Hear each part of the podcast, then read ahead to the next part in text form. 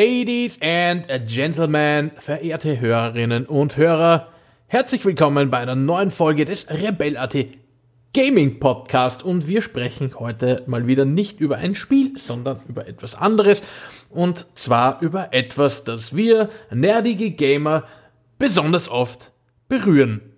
Nein, nicht das, was ihr meint, sondern wir reden über Tastaturen und über ein über eine alte Debatte, eine sehr alte Debatte, nämlich sind mechanische Tastaturen wirklich die besseren Tastaturen? Und ähm, ich rede natürlich nicht alleine drüber, denn wenn es um alte Debatten geht, sollten auch alte Menschen mitreden. Und darum spricht heute mit mir auf der längsten Gaming Couch der Welt der Sigi Arnold aus Salzburg. Hallo Georg. Und ja, wir haben fünf Mythen für euch vorbereitet zu mechanischen Tastaturen ähm, die, denen wir uns heute widmen. Und dann werden wir auch ein wenig darüber sprechen, auf ähm, was man denn achten sollte, wenn man sich ein Keyboard anschafft. Ähm, ja, ich würde sagen, wir steigen gleich ein. Und äh, ich muss dich fragen, Sigi, was ist denn eigentlich, äh, gibt es eigentlich nicht mechanische Tastaturen? Denn irgendwo wird doch immer ein Kontakt geschlossen und das geht eigentlich nur durch einen mechanischen Vorgang, indem er auf eine Taste drückt. Wo ist denn da der Unterschied? Wann ist eine Tastatur mechanisch und wann nicht? Ich verstehe das total nicht. Okay. Ähm, grundsätzlich ist natürlich so, dass der mechanische Vorgang des Fingerdrückens auf einer Tastatur, wenn ich die Taste nach unten drücke, in allen Fällen existiert. Ähm, bei der Unterscheidung, ob jetzt etwas mechanisch ist oder nicht, geht es jetzt eher darum, wie viel Mechanik involviert ist, um diesen Kontakt zu schließen. Also mechanische Tastaturen sind im Prinzip ein komplexer Schalter, der nach dem Betätigen wieder in die Ausgangsposition zurückkehrt. Also nicht wie beim Lichtschalter, der ein- und aus sein kann, sondern eher ein Taster. Den drücke, es passiert irgendwas, dann lasse ich los und der Kontakt ist wieder offen. Ähm, es gibt dann auch noch hybride Lösungen, also bei Tastaturen gibt es zum Beispiel auch optomechanische Schalter, das heißt, da wird quasi durch eine Mechaniker Lichtschranke unterbrochen ähm, und der Kontakt dann nicht auf mechanischem Weg geschlossen. Äh, wir beschränken uns da heute auf bei Tastaturen elektromechanische Schalter, also wo tatsächlich irgendwo zwei Metallkontakte zusammengefügt werden über eine Mechanik. Und dann haben wir auf der anderen Seite die nicht mechanischen Schalter, wo die Kontaktherstellung eben im Kontext von Tastaturen ohne komplexe Mechanik erfolgt. Da gibt's im Prinzip auch mehrere Varianten, wie das passieren kann. Ähm, die ganz primitiven Tastaturen sind sogenannte Membrantastaturen. Das sind im Endeffekt drei Folien. Auf einer Folie sind so ja, schlangenlinienförmige Kontakte aufgedruckt, so Meandermuster. Ähm, dann gibt es eine Folie mit Löchern und dann gibt es eine zweite Folie, wo dasselbe nochmal ähm, passiert, also ebenfalls wieder meanderförmige Kontakte. Und wenn man auf der, auf der oberen Folie quasi drauf drückt, wie auch immer das passiert, mit einer Taste, mit einem Hebel, mit wie auch immer, ähm, werden diese beiden Folien durch das Loch durch zusammengedrückt und der Kontakt wird geschlossen. Ähm, und auf der anderen Seite gibt es dann bei der Tastaturen relativ verbreitet ähm, Rubber Dome oder Dome-Tastaturen. Da ist oder wie man auch so schön auf Deutsch sagen kann, Gumminippel. Genau, Gumminippel. Das heißt, es gibt tatsächlich Nippel, haha, er hat Nippel gesagt, aus Gummi, die auf der Unterseite quasi die eine Hälfte des Kontaktes haben und durch die Folie quasi durchgedrückt werden und dann den Kontakt schließen. Die meisten Tastaturen, die man heutzutage hat, sind Hybride aus Membran und Rubber-Dome-Tastaturen. Das heißt, da ist entweder eine Folie und oben drüber Gumminippel oder es sind zwei Gummimatten, die zusammengeschweißt sind. Gibt es eben so flexible Silikontastaturen, die man einrollen kann und ähnliches. Ähm, die sind übrigens ganz, ganz schrecklich zum Schreiben und für alles andere auch. Aber dafür wasserfest. Ja, genau. Wasserfest. Ah, jetzt sind wir wieder bei einem Eingangsthema, was Gamer oft berühren. Vielleicht auch ein Vorteil. Ah, und es gibt natürlich auch solche Tastaturen, ähm, wie bei Notebooks, das nennt sie Scissor Switch, also da ist so ein Scherenmechanismus dran und ein bisschen eine Mechanik, die diesen Gumminippel unterstützt, damit die Taste eben gerade gedrückt werden kann. Also es gibt da einige Lösungen, die im Prinzip alle dasselbe tun. Das heißt, auf einem relativ einfachen Prinzip zwei mechanische Dinge schließen. Und nur der Vollständigkeit halber, ja, es gibt Schalter, die absolut nichts Mechanisches tun. Klassiker Touchscreens, ähm, die haben kapazitive Sensoren. Das heißt, durch das Magnetfeld des Fingers ähm, wird der Schaltkontakt hergestellt oder Hall-Effektsensoren. Ähm, also es gibt da Dutzende Möglichkeiten, wie man einen Schalter betätigen kann, ohne dass er nur irgendwie was Mechanisches hat. Nur bei Tastaturen kommen die eben mit Ausnahme von Touchgeräten bei Tablets, Smartphones sehr, sehr selten zum Einsatz und sind jetzt auch für Gaming nicht sonderlich geeignet. Also das heißt, wir sollten uns heute wohl beschränken auf ähm, mechanische Tastaturen mit Schaltern und äh, oder mit komplexen Schaltern, wenn wir es jetzt schon ähm, so präzise sagen wollen, und Rubber Dome Tastaturen. Genau. Womit die Frage geklärt wäre, womit sich eigentlich eine sogenannte mechanische Tastatur definiert. Nämlich eben nicht dadurch, dass ein mechanischer Vorgang stattfindet oder nicht allein dadurch. Ähm, kommen wir also vielleicht zum nächsten Mythos. Ähm, man liest sehr häufig, dass man bei mechanischen Tastaturen mehr Tasten gleichzeitig drücken kann als bei Rubber Dome Tastaturen und dass sie deswegen besser sind. Was hast du dazu zu sagen? Ähm, das ist grundsätzlich falsch. ähm, bei Tastaturen funktioniert es prinzipiell so, ähm, dass man versucht, ähm, ein Signal weiterzugeben, welche Taste gedrückt wird. Ähm, ein bisschen technisch, das Ganze wird meistens mit einem Multiplexer gemacht, das ist dann quasi einfach Zeilen und Spalten. Bei der Tastatur gibt es Zeilen, das heißt Q, W, E, R und so weiter, dann ASD. Ähm, das gibt Spalten, wo die Tasten untereinander angeordnet sind. Und dieser Multiplexer macht nichts anderes, als in diesem Raster an Zeilen und Spalten der Tastatur zu registrieren, welcher Knotenpunkt ähm, gerade einen Kontakt hat.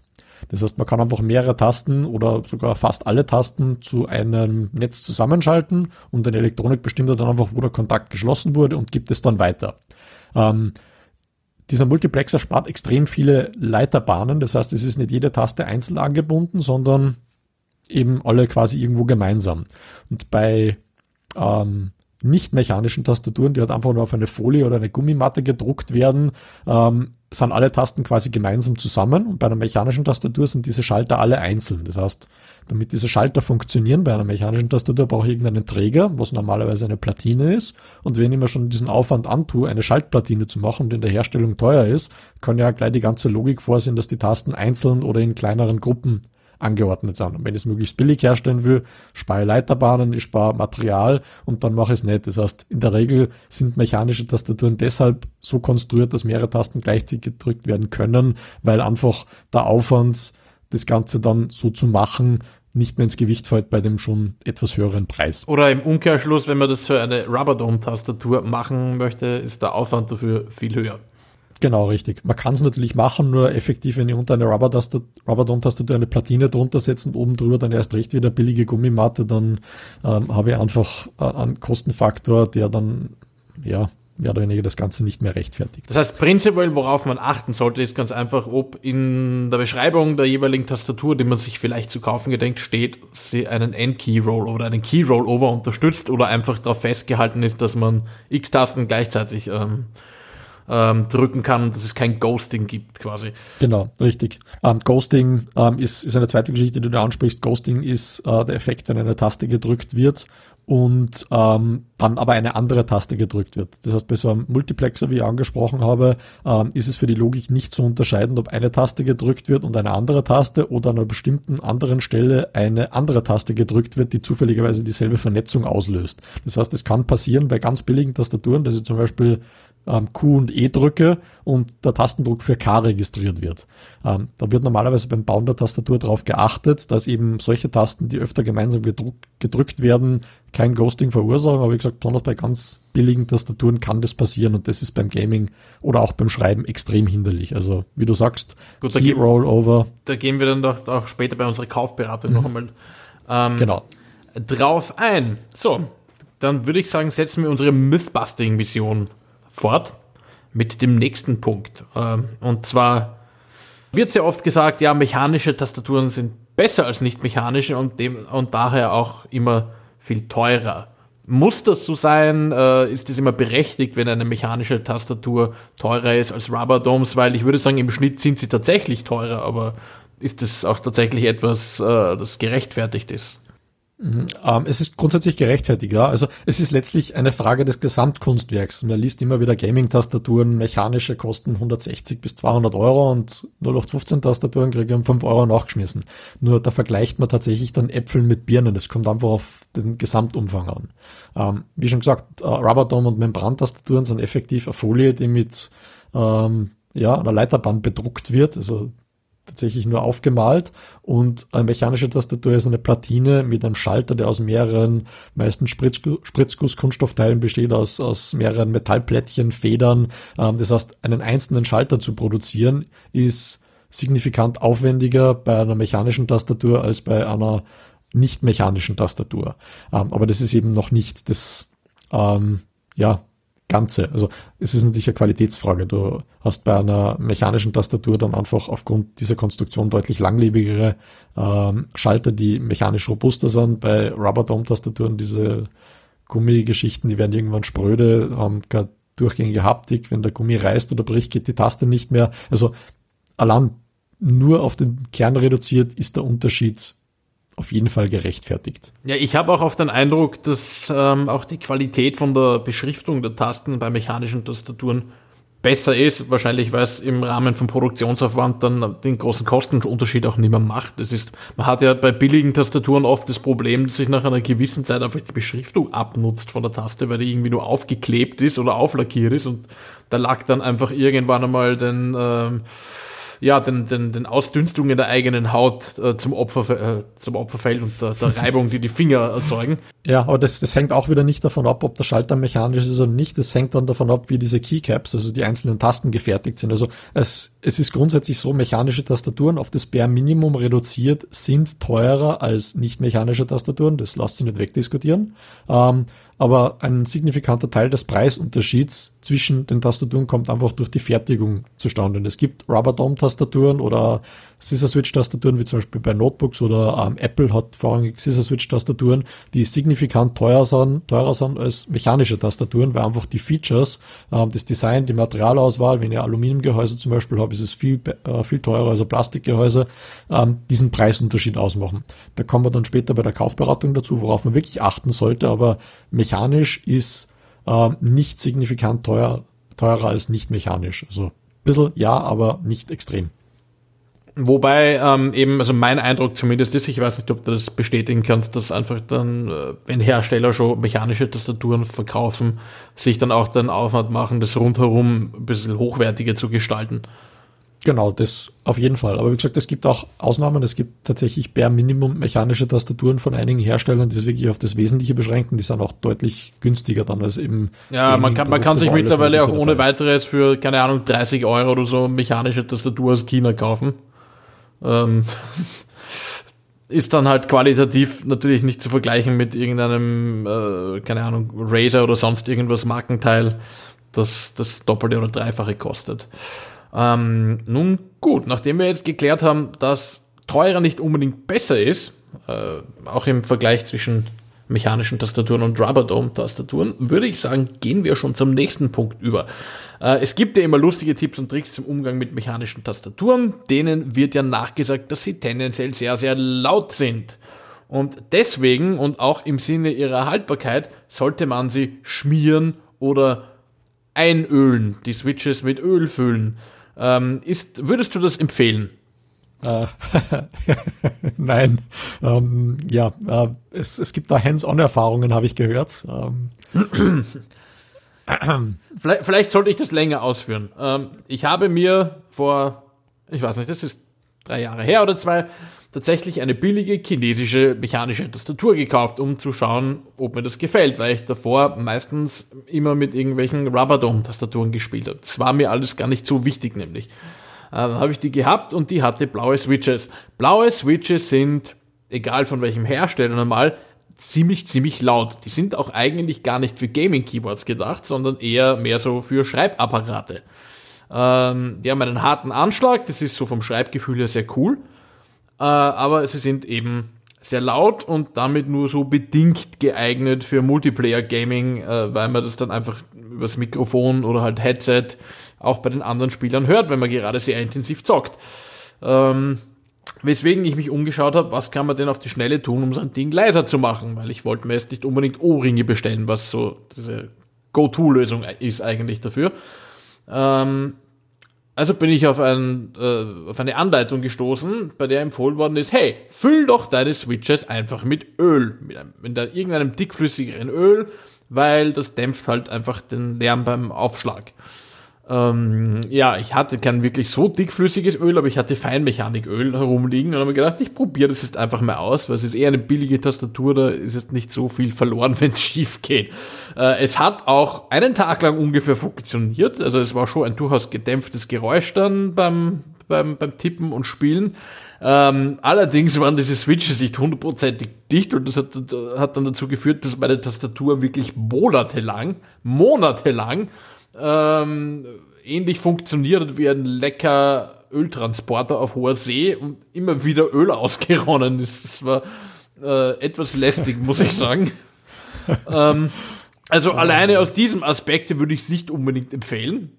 Es gibt aber natürlich ähm, teure Tastaturen, wo die Switches dicht sind, wo man das einfüllen kann, ohne dass das Öl postwendend wieder rauskommt. Aber, Sigi, du wirst uns jetzt gleich verraten, aus welchen anderen Gründen man das eher unterlassen sollte.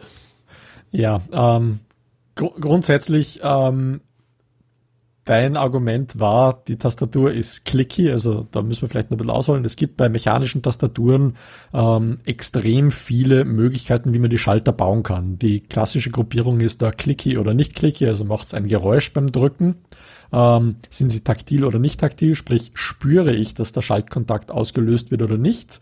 Ähm, das sind so die zwei großen. Oder sind sie eben quasi linear, das heißt, ähm, ist, ist der, der Hubweg einfach gerade oder ist er irgendwie quasi unter Anführungszeichen gebogen? Ich muss zuerst stärker drücken, dann sackt der Schalter irgendwo rein und dann wird's weicher. Und da gibt's Dutzende unterschiedliche Möglichkeiten. Der Klassiker aus der Computergeschichte ist das IBM Model M. Das ist eine Tastatur aus den 80er Jahren, die dieses klassische, ich drücke und es macht lautes Klack beim Schreiben verursacht. Diese ja, die Hölle in jedem Großraumbüro. Genau. Diese Technik nennt sich Buckling Spring. Ähm, also im Endeffekt ist es tatsächlich ein, eine Feder, die beim ähm, Draufdrücken des Schalters einknickt und dann an die Seite des Gehäuses vom Schalter schlägt und dort den Kontakt schließt. Und das macht einfach einen Höllenlärm. Ähm, bei solchen Schaltern ist es tatsächlich möglich, dass man die mit einem sehr, sehr zähflüssigen ähm, Öl oder Silikon füllt, um dieses Geräusch zu dämpfen. Die grundlegende Frage ist, warum man das machen sollte. Äh, weil es eben so viele Schaltertypen, besonders bei modernen Tastaturen gibt, dass man aussuchen kann, ob es ein Geräusch macht, ein lautes, ein leises äh, oder gar kein Geräusch, dass ich überhaupt nicht in die Situation kommen sollte. Das besprechen wir bei der Kaufberatung, worauf man achten sollte, um das zu tun. Was allerdings sein kann, wenn ich so eine Tastatur länger nutze, ähm, die sind aus Kunststoff die Schalter beziehungsweise Metall und es kann irgendwann einmal sein, dass so ein Schalter zu quietschen beginnt oder zu knarzen, weil irgendwo ein paar Staubpartikel drinnen sind oder Plastikkrümel, die sie da reinreiben.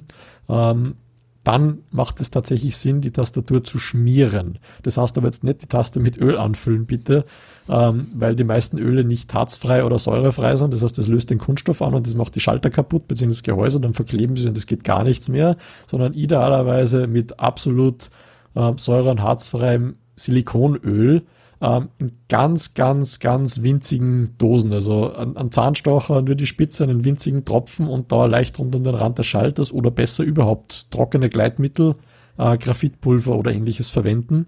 Ähm, das ist deutlich empfohlen. Also bitte keinen Anleitungen folgen, wo man einfach die Tastatur in Öl ersäuft.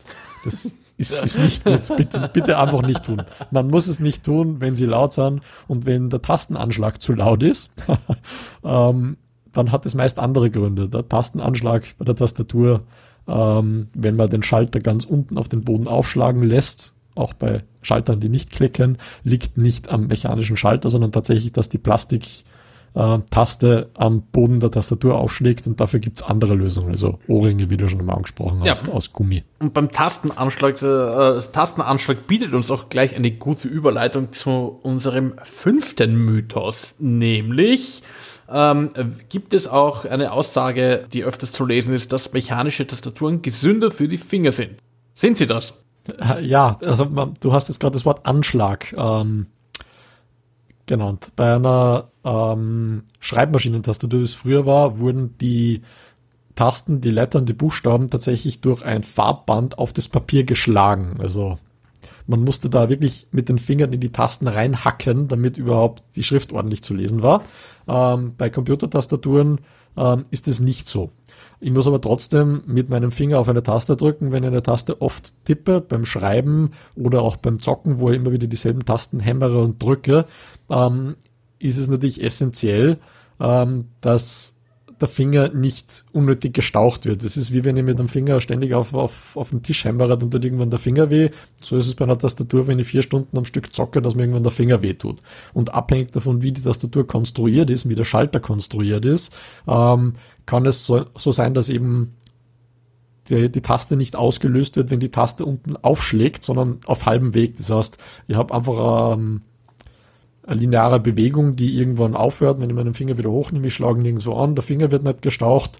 Äh, bei einer Rubber-Dome oder Membrantastatur ist es technisch bedingt so, dass der Anschlag oder der Tastendruck dann ausgelöst wird, wenn die Taste ganz unten ist. Das geht technisch nicht anders, weil einfach dieser kollabierende Gumminippel den ähm, Schaltprozess auslöst. Bei mechanischen Tastaturen habe ich da aber alles von ähm, es macht unten Klack und mein Finger wird gestaucht bis hin zu ich merke gar nicht, wann der Schalter ausgelöst wird und bin noch nicht einmal unten. Das heißt, prinzipiell können mechanische Tastaturen gesünder für die Finger sein, beziehungsweise es tut weniger weh nach längeren Zock-Sessions.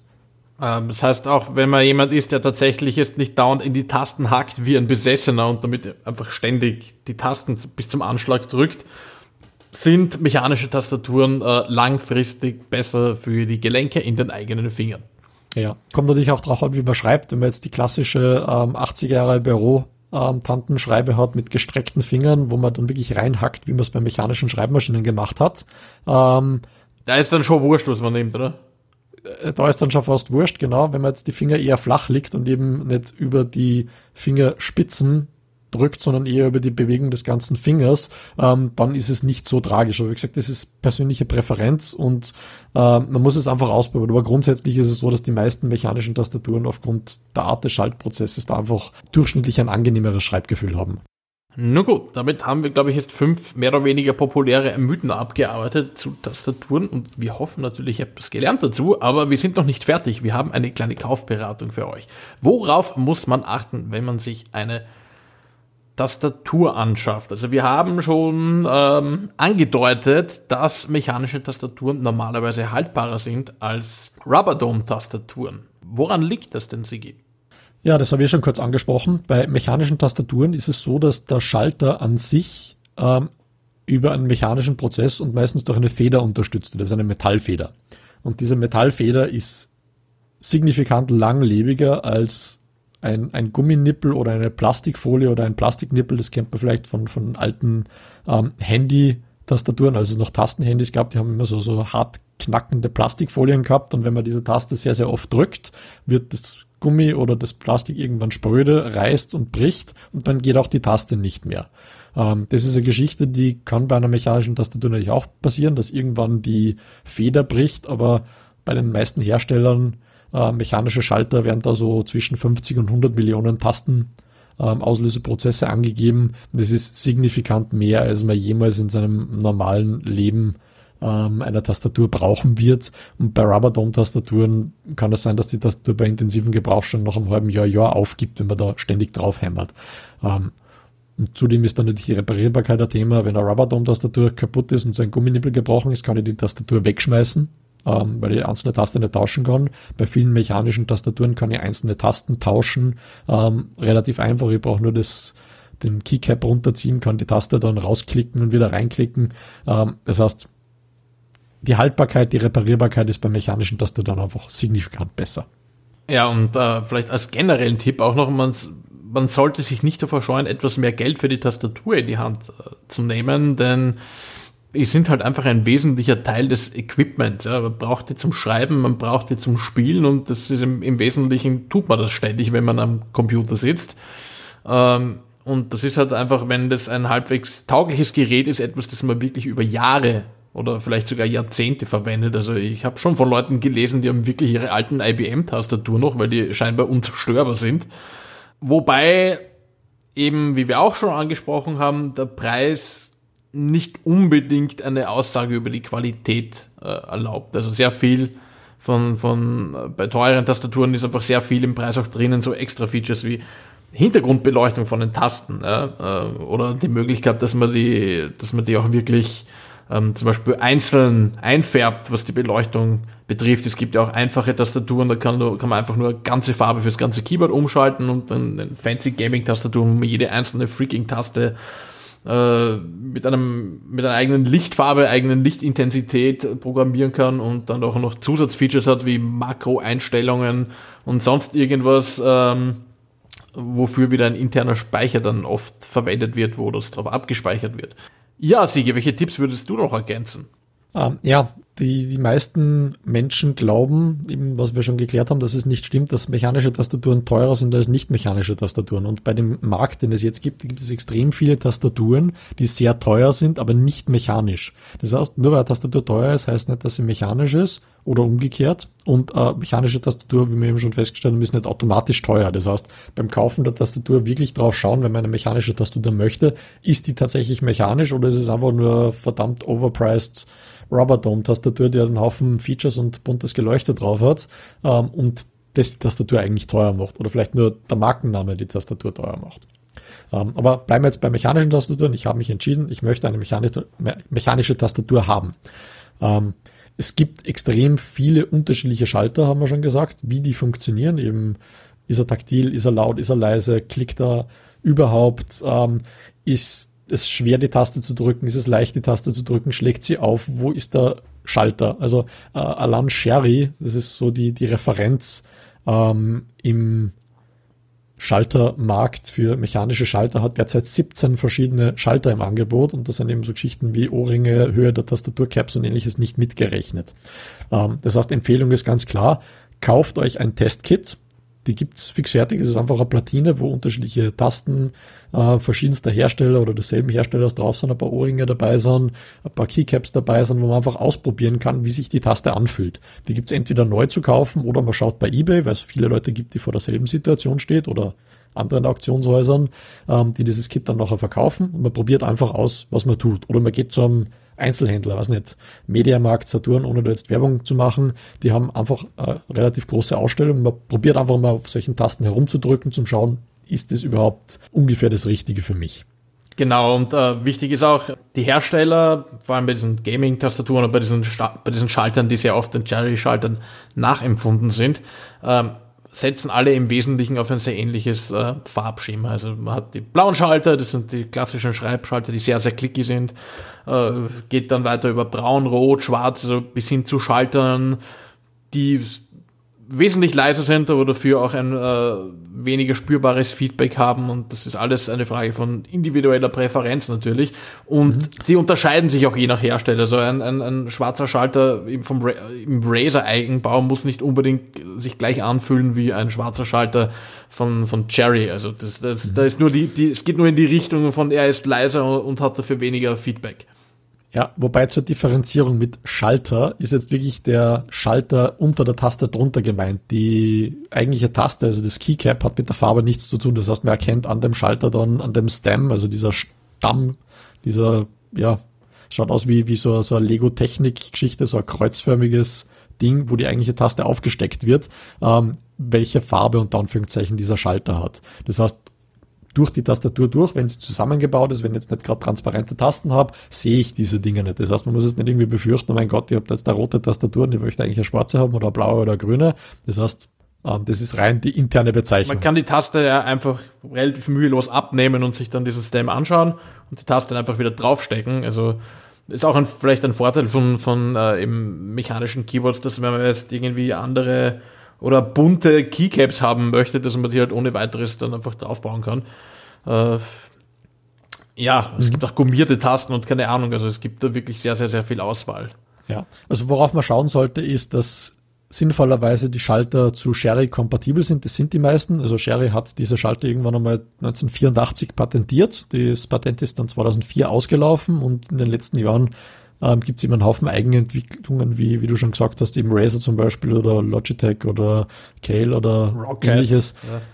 Rocket, genau, die im, im Prinzip eigentlich oft einfach eins zu eins Klone der Sherry-Schalter sind ähm, und auch denselben Stem verwenden. Das heißt, man kann die Keycaps untereinander tauschen. Und wenn ich so eine Tastatur habe ähm, und mir bei den WASD-Tasten jetzt einfällt, dass ich die gern statt schwarz-rot haben möchte, weil es fancy ausschaut und ich ausdrücken möchte, dass ich ein Gamer bin, dann kaufen wir da einfach mal ein paar Center, ein paar Tasten äh, beziehungsweise Keycaps zieh die runter, stopf die drauf und fertig. Also das ist es auf jeden Fall wert. Und bei irgendwelchen Drittanbieter China Billigtastaturen kann es eben sein, dass die Eigenlösungen verwenden. Da ist es deutlich schwieriger, solche Keycaps zu bekommen. Aber bei großen verbreiteten Markenherstellern, Sherry-kompatibel, kann man nichts falsch machen. Wobei mittlerweile auch selbst bei den billigen ähm, mechanischen Keyboards aus Fernost äh, die Stems, also die Standard-Stems quasi verwendet ja. werden wie gesagt, das Patent von Sherry ist daran schuld, die bauen das einfach nur nach. Das heißt, wenn es so ist, dann ist es gut. Ja, ähm, worauf man auch schauen sollte, sind so also Komfort-Features, die eigentlich jede Tastatur hat, aber nicht alle im, im, im oder nicht jede im gleichen Maß äh, zum Beispiel die Höhen- und die Neigungsverstellung. Normalerweise hat jede Tastatur hinten so kleine Füßchen drauf, mit denen man zumindest sie schräg stellen kann. Es gibt aber auch Tastaturen, die haben mehrere Stufen, in denen man sie schräg stellen kann zum Beispiel. Dann Handgelenksablage, die vorne drauf ist. Da gibt es auch unterschiedliche Ausprägungen. Kann man auch ausprobieren, wie, wie, wie gemütlich da ist die Hand drauf liegt. Und es ist auch nicht jede Befestigung für diese Handgelenksablage gleich gut. Ähm, bei meiner vorherigen Tastatur, im, im Moment habe ich selbst eine, äh, eine Rocket Vulcan 121 AMO und das ist auch überhaupt kein klischeehaft langer Name für ein Gaming Keyboard. Die hat eine Magnetbefestigung, die recht gut funktioniert. Davor hatte ich eine Lioncast LK300 Tastatur, da waren das relativ, äh, relativ dünne Plastikclips, mit denen ähm, diese Auflage befestigt war, die leider nach einigen Monaten auf einer Seite abgebrochen sind. Ich habe dann wirklich mühselig mit Heißkleber und so operieren müssen, um das wieder so hinzubekommen, dass man es befestigen konnte. Ähm, also auch auf solche Details achten, damit man sich nicht unglücklich macht. Ähm, was ich auch noch sehr, sehr wichtig finde, ist das Gewicht der Tastatur. Also gerade bei Gaming-Tastaturen wäre mein Rat, je schwerer, desto besser. Am besten noch kombiniert mit möglichst dicken, umfangreichen Gummipads auf der Unterseite von der Tastatur. Manche Hersteller sind da erstaunlich sparsam, ähm, weil wenn die Tastatur schwer ist und sehr, sehr große Gummiflächen auf der Unterseite hat, dann rutscht sie nicht so leicht herum. Und das mag es beim Schreiben nicht so schlimm sein, aber wenn man spielt und die Hand mehr bewegt, dann ist es wahrscheinlich nicht besonders gesund, wenn sich die Tastatur ständig verschiebt. Es ist, aber es ist einfach vor allem unangenehm und lästig. Mhm. Vor allem, wenn man die falsche Taste in einer hitzigen Situation drückt, dann ist das wirklich extrem nervig. Und ja, genau. Sollte man jetzt eben keine Tastatur finden, die schwer ist, das hat jetzt da wieder nichts mit mechanisch oder nicht mechanisch zu tun. Äh, meistens sind mechanische Tastaturen schwerer, weil die paar Euro für eine Blechplatte unten im Boden oder die Platine ohnehin schon schwer genug sind. Aber wenn nicht, äh, kauft euch im Baumarkt äh, 0,5 äh, oder 1 Millimeter Stahlblech in der richtigen Größe mit doppelseitigem Klebeband unten draufkleben, dann ist die Tastatur auch schwerer. Also man kann das auch selbst nachträglich modden, falls die Wunschtastatur auf einem glatten Schreibtisch trotzdem spazieren fährt. Also echte Empfehlung. Ja, und wie gesagt, also ich, meine jetzige Tastatur ist deutlich schwerer als, als die vorherige und ich muss sagen, es macht für mich einen Unterschied wie Licht und, und Schatten, ob jetzt die Tastatur spazieren fährt am Tisch oder eben nicht. Ähm, also, ja, das sind so die wichtigsten Punkte, auf die ihr mhm. achten müsst. Ähm, ein Ding, das du eingangs angesprochen hast, ist Beleuchtung, Einzelbeleuchtung der Tasten und ähnliches. Ähm, RGB ist ein Thema. Es gibt Grafikkarten, Lüfter, es gibt eigentlich alles mit RGB mittlerweile. Ich habe mittlerweile auch auf, auf Klos Handtuchtrockner und Seifenspender gesehen, die RGB beleuchtet sind, ernsthaft, die dann ein buntes Farbspiel machen. Ähm, RGB macht euch nicht zu besseren Gamern. Man sollte ohnehin, wenn man länger mit einem Computer interagiert hat, ähm, blind schreiben können auf einer Tastatur und während dem Spielen die Tasten finden, ohne dass man auf die Tastatur schauen muss. Das ist ein Grundskill. Die Beleuchtung ist ganz interessant. Ähm, ja, ich würde sagen, ich, ich, würde sagen, sie hat schon, ähm, sie hat schon eine Berechtigung, vor allem am Abend, äh, mhm. dass man schon, wenn es notwendig ist, mal sieht, wo, welche Taste wo ist.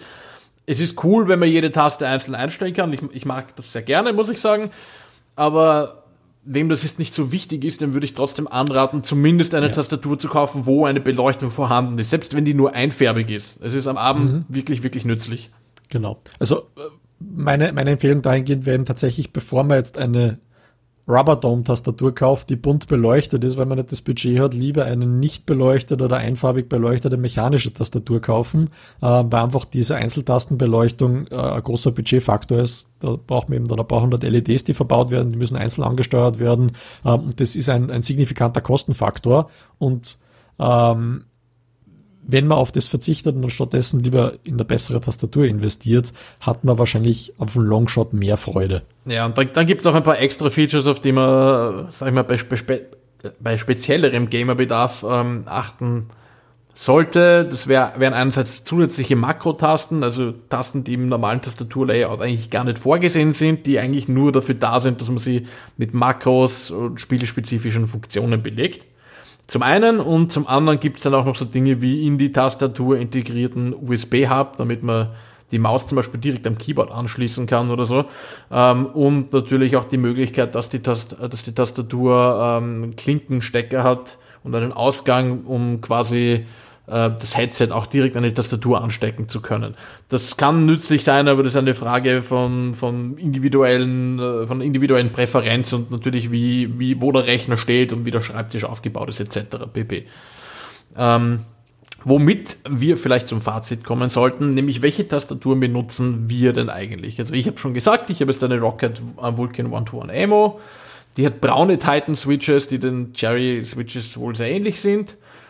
Die geben ein gewisses ähm, haptisches Feedback, sind aber hauptsächlich dafür gedacht, dass sie eher schneller sind. Meine Tastatur vorher, die Lioncast LK300, die hat die rote Switches, da war das Feedback schon sehr dezent, aber sie war auch leiser dafür.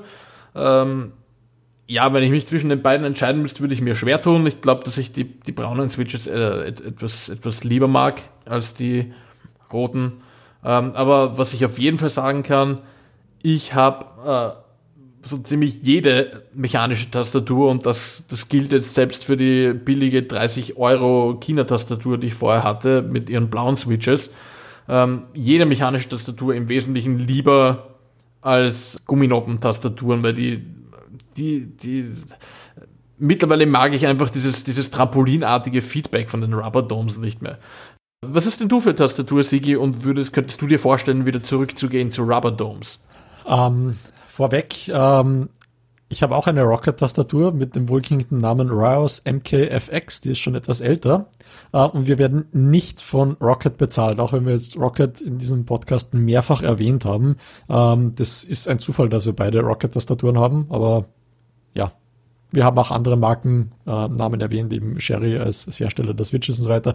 Äh, Rocket, falls ihr uns zuhört, ähm, wenn ihr uns sponsern wollt, ihr könnt uns gerne sponsern, aber aktuell werden wir von euch nicht bezahlt und wir werden eure Produkte daher ehrlich bewerten. Also, wie gesagt, meine Tastatur ist eine Rocket Rouse MKFX. Die hat braune Sherry-Schalter. Die gab es damals mit verschiedenen Schaltern. Mit schwarzen und roten Sherry-Schaltern konnte man sie auch kaufen. Ähm, ich habe da in der Vergangenheit eigentlich immer Sherry ähm, Schalter gehabt. Ich habe vor dieser Rocket-Tastatur auch eine Sherry-Tastatur gehabt, eine uralte, das war glaube ich eine Sherry ähm, G83 war das glaube ich. Das ist ähm, ja quasi ein 0815 Standard Keyboard äh, Layout mit mechanischen Schaltern, dieses computergraue hat mir viele, viele Jahre gute Dienste geleistet und die letzte Rubberdome-Tastatur, die ich hatte, das war vor, was nicht, ewigen Zeiten für einen Zweitrechner, den dann meine Frau geerbt hat, so Microsoft Multimedia Rubberdome Keyboard. Ähm, ich, ich, habe gehört, ich, ich, habe gehört, dieses Multimedia Rubberdome Keyboard hat mittlerweile ähm, ist den Weg alles Endlichen gegangen. Ja, genau. Komme ich vielleicht kurz nachher dazu. Ähm, zuerst zu meiner Tastatur. Also, wie gesagt, ich möchte keine Rubberdome-Tastaturen mehr, weil einfach das Schreibgefühl, wie du schon sagst, dieses Einknicken des Gumminippels, die Tasten, die fühlen sich wobbly an, also die gehen nicht gerade und linear rein, sondern du hast halt immer so ein bisschen äh, äh Wobbeln an der Taste. Das hat man natürlich bei mechanischen Tastaturen auch, wenn das stock und starr, also stocksteif und starr ist. Aber das Gefühl, die Taste zu drücken, ist bei mechanischen Tastaturen einfach solider. Und du kannst dir vor allem aussuchen, was du drückst. Ich hatte Tastatur mit roten Switches. Ähm, Also Sherry Rot zum Verständnis sind relativ weiche Schalter, die kein Geräusch machen und komplett linear hineingehen und dann irgendwann bei ungefähr zwei Drittel des Weges so noch, was nicht, zwei, drei Millimeter Tastendruck auslösen. Und da ist es mir dann irgendwann passiert, dass ich festgestellt habe, dass ich einfach, wenn ich länger spiele und müde wäre, meine Hände auf die Tastatur sinken und ich Tasten drücke, die ich eigentlich gar nicht drücken will, ohne es zu merken, was ziemlich dämlich ist beim Zocken, wenn du dann aus der Deckung gehst oder lehnst oder was auch immer. Äh, drum sind mir die braunen Switches mittlerweile deutlich lieber weil du einfach dann spürst, wann die Taste auslöst. Du hörst das nicht, aber du, du spürst da einen ganz einen kleinen Hubbel, wenn es wirklich quasi intern Klick macht. Ja, ich habe Ohrringe hineingegeben, dass der Hub nicht so lang ist und damit der Aufschlag der Tasten nicht so laut ist. Wie gesagt, das muss jeder dann für sich selbst ausprobieren. Jetzt kurz zu dieser Geschichte, die du angesprochen hast. Äh, meine Frau hatte tatsächlich eine Microsoft Multimedia Tastatur, also dieselbe, die ich auch vor ewigen Zeiten hatte. Ähm, die hat ungefähr ein Jahr lang gehalten, als sie entdeckt hat, dass Mitosis ein tolles Spiel ist. Ähm, ist ein Spiel, bei dem man im Prinzip 90 Prozent der Zeit die Shift-Taste hält und wie man das eigentlich als Zocker kennt, je fester und länger man eine Taste drückt, desto besser registriert das Spiel natürlich diesen Tastendruck. Und sie hat es tatsächlich geschafft, diese Taste in ungefähr 300 Spielstunden komplett zu töten. Die war einfach durch die hat die Hälfte der Drücke nachher nicht mehr registriert. Das heißt, sie musste dann immer fester draufdrücken, damit es überhaupt noch funktioniert. Ähm, ich habe dann irgendwann eine Sherry-Tastatur gekauft. Das ist ein MX-Board 3.0. Das ist so ähm, relativ bare Referenz Sherry Design mit flachen Keycaps, roten Schaltern oder braunen Schaltern. Optional kostet was nicht 50, 60 Euro sowas, aber sonst keinen Schnickschnack und die Tastatur hat mittlerweile ähm, knappe 1000 Stunden Mitosis hinter sich und funktioniert wie am ersten Tag. Ähm, es macht dann zwar nicht so einen besseren Gamer, aber es, es verhindert einfach, ähm, dass man solche Annoyances hat, dass die Taste nicht reagiert, dass sie kaputt ist, dass irgendwas knarzt, irgendwas nicht funktioniert. Also es macht einfach das Zocken angenehmer. Das heißt, man wird nicht besser, aber man macht sich das Leben leichter, weil wie du schon gesagt hast, das ist das Interface, wo man einfach fast am meisten davor hängt und das am meisten nutzt. Ja, wir werden nicht die besseren Gamer mit mechanischen Keywords, aber das Gamen wird besser. Das wäre dann, würde ich sagen, ein würdiges Schlusswort zu diesem Thema. Und bevor ich uns jetzt verabschiede, noch eine kleine Ankündigung. Wie ihr vielleicht gemerkt habt, hat es in den letzten Monaten nicht immer geklappt mit der wöchentlichen Podcast-Episode. Ähm, das liegt nicht nur an Urlauben im Sommer, sondern es liegt auch daran, dass Rebell für uns ein wichtiges Hobbyprojekt ist. Das aber, weil Hobby manchmal hinten anstehen muss, wenn wir in unserem restlichen Leben gerade viel um die Ohren haben. Denn so ein Thema einmal zu finden oder ein Spiel ausreichend zu spielen und drüber reden zu können und dann die Sendung vorzubereiten, einen gemeinsamen Termin zu finden und den ganzen Spaß dann auch noch zu, zu äh, schneiden und einen Text dazu zu schreiben, das braucht gar nicht zu wenig Zeit. So, und damit wir uns etwas entlasten können und euch dafür wieder Folgen äh, in regelmäßigen Abständen präsentieren können, stellen wir ab sofort auf einen zweiwöchigen Erscheinungsrhythmus um. So, und damit war's das auch für diese Woche. Wir freuen uns, äh, wenn ihr auch in zwei Wochen am Sonntag um 18 Uhr wieder dabei seid. Und falls ihr es noch nicht habt, abonniert unseren Podcast auf der Plattform eurer Wahl. Wir sind praktisch überall iTunes, Stitcher, Spotify, Castbox und wo immer es sonst Podcasts gibt. Ihr könnt uns natürlich auch auf Facebook, YouTube oder Twitter folgen. Ihr könnt auch mit uns spielen. Wir beißen meistens nicht. Der Konrad manchmal, muss man aufpassen, aber wenn wir spielen, findet ihr uns auf jeden Fall auf unserem Discord-Server unter rebella.at slash Discord. Wir spielen PUBG, manchmal League of Legends, Stellaris, Fourth Generation Zero ähm, und natürlich immer wieder auch neue Spiele, weil wir dann vielleicht über die sprechen. Wobei dazu zu ergänzen ist, ähm, Tom Schaffer spielt mit einer Tastatur mit Clicky-Switches. Das heißt, ihr müsst abkönnen, dass es ständig laut ist. Ja, er war noch nicht davon, äh, davon zu bewegen, etwas dagegen zu tun. Ähm, ja, er mag halt einfach blaue Switches. Das ist einfach, jeder hat so seinen Geschmack. Unsere Ohren leiden dafür ein wenig. Aber mein Gott. Äh, in diesem Sinne, bleibt uns treu, empfehlt uns weiter. Auf Wiederhören und ja, bis zum nächsten Mal. Tschüss. Ciao, bis zum nächsten Mal.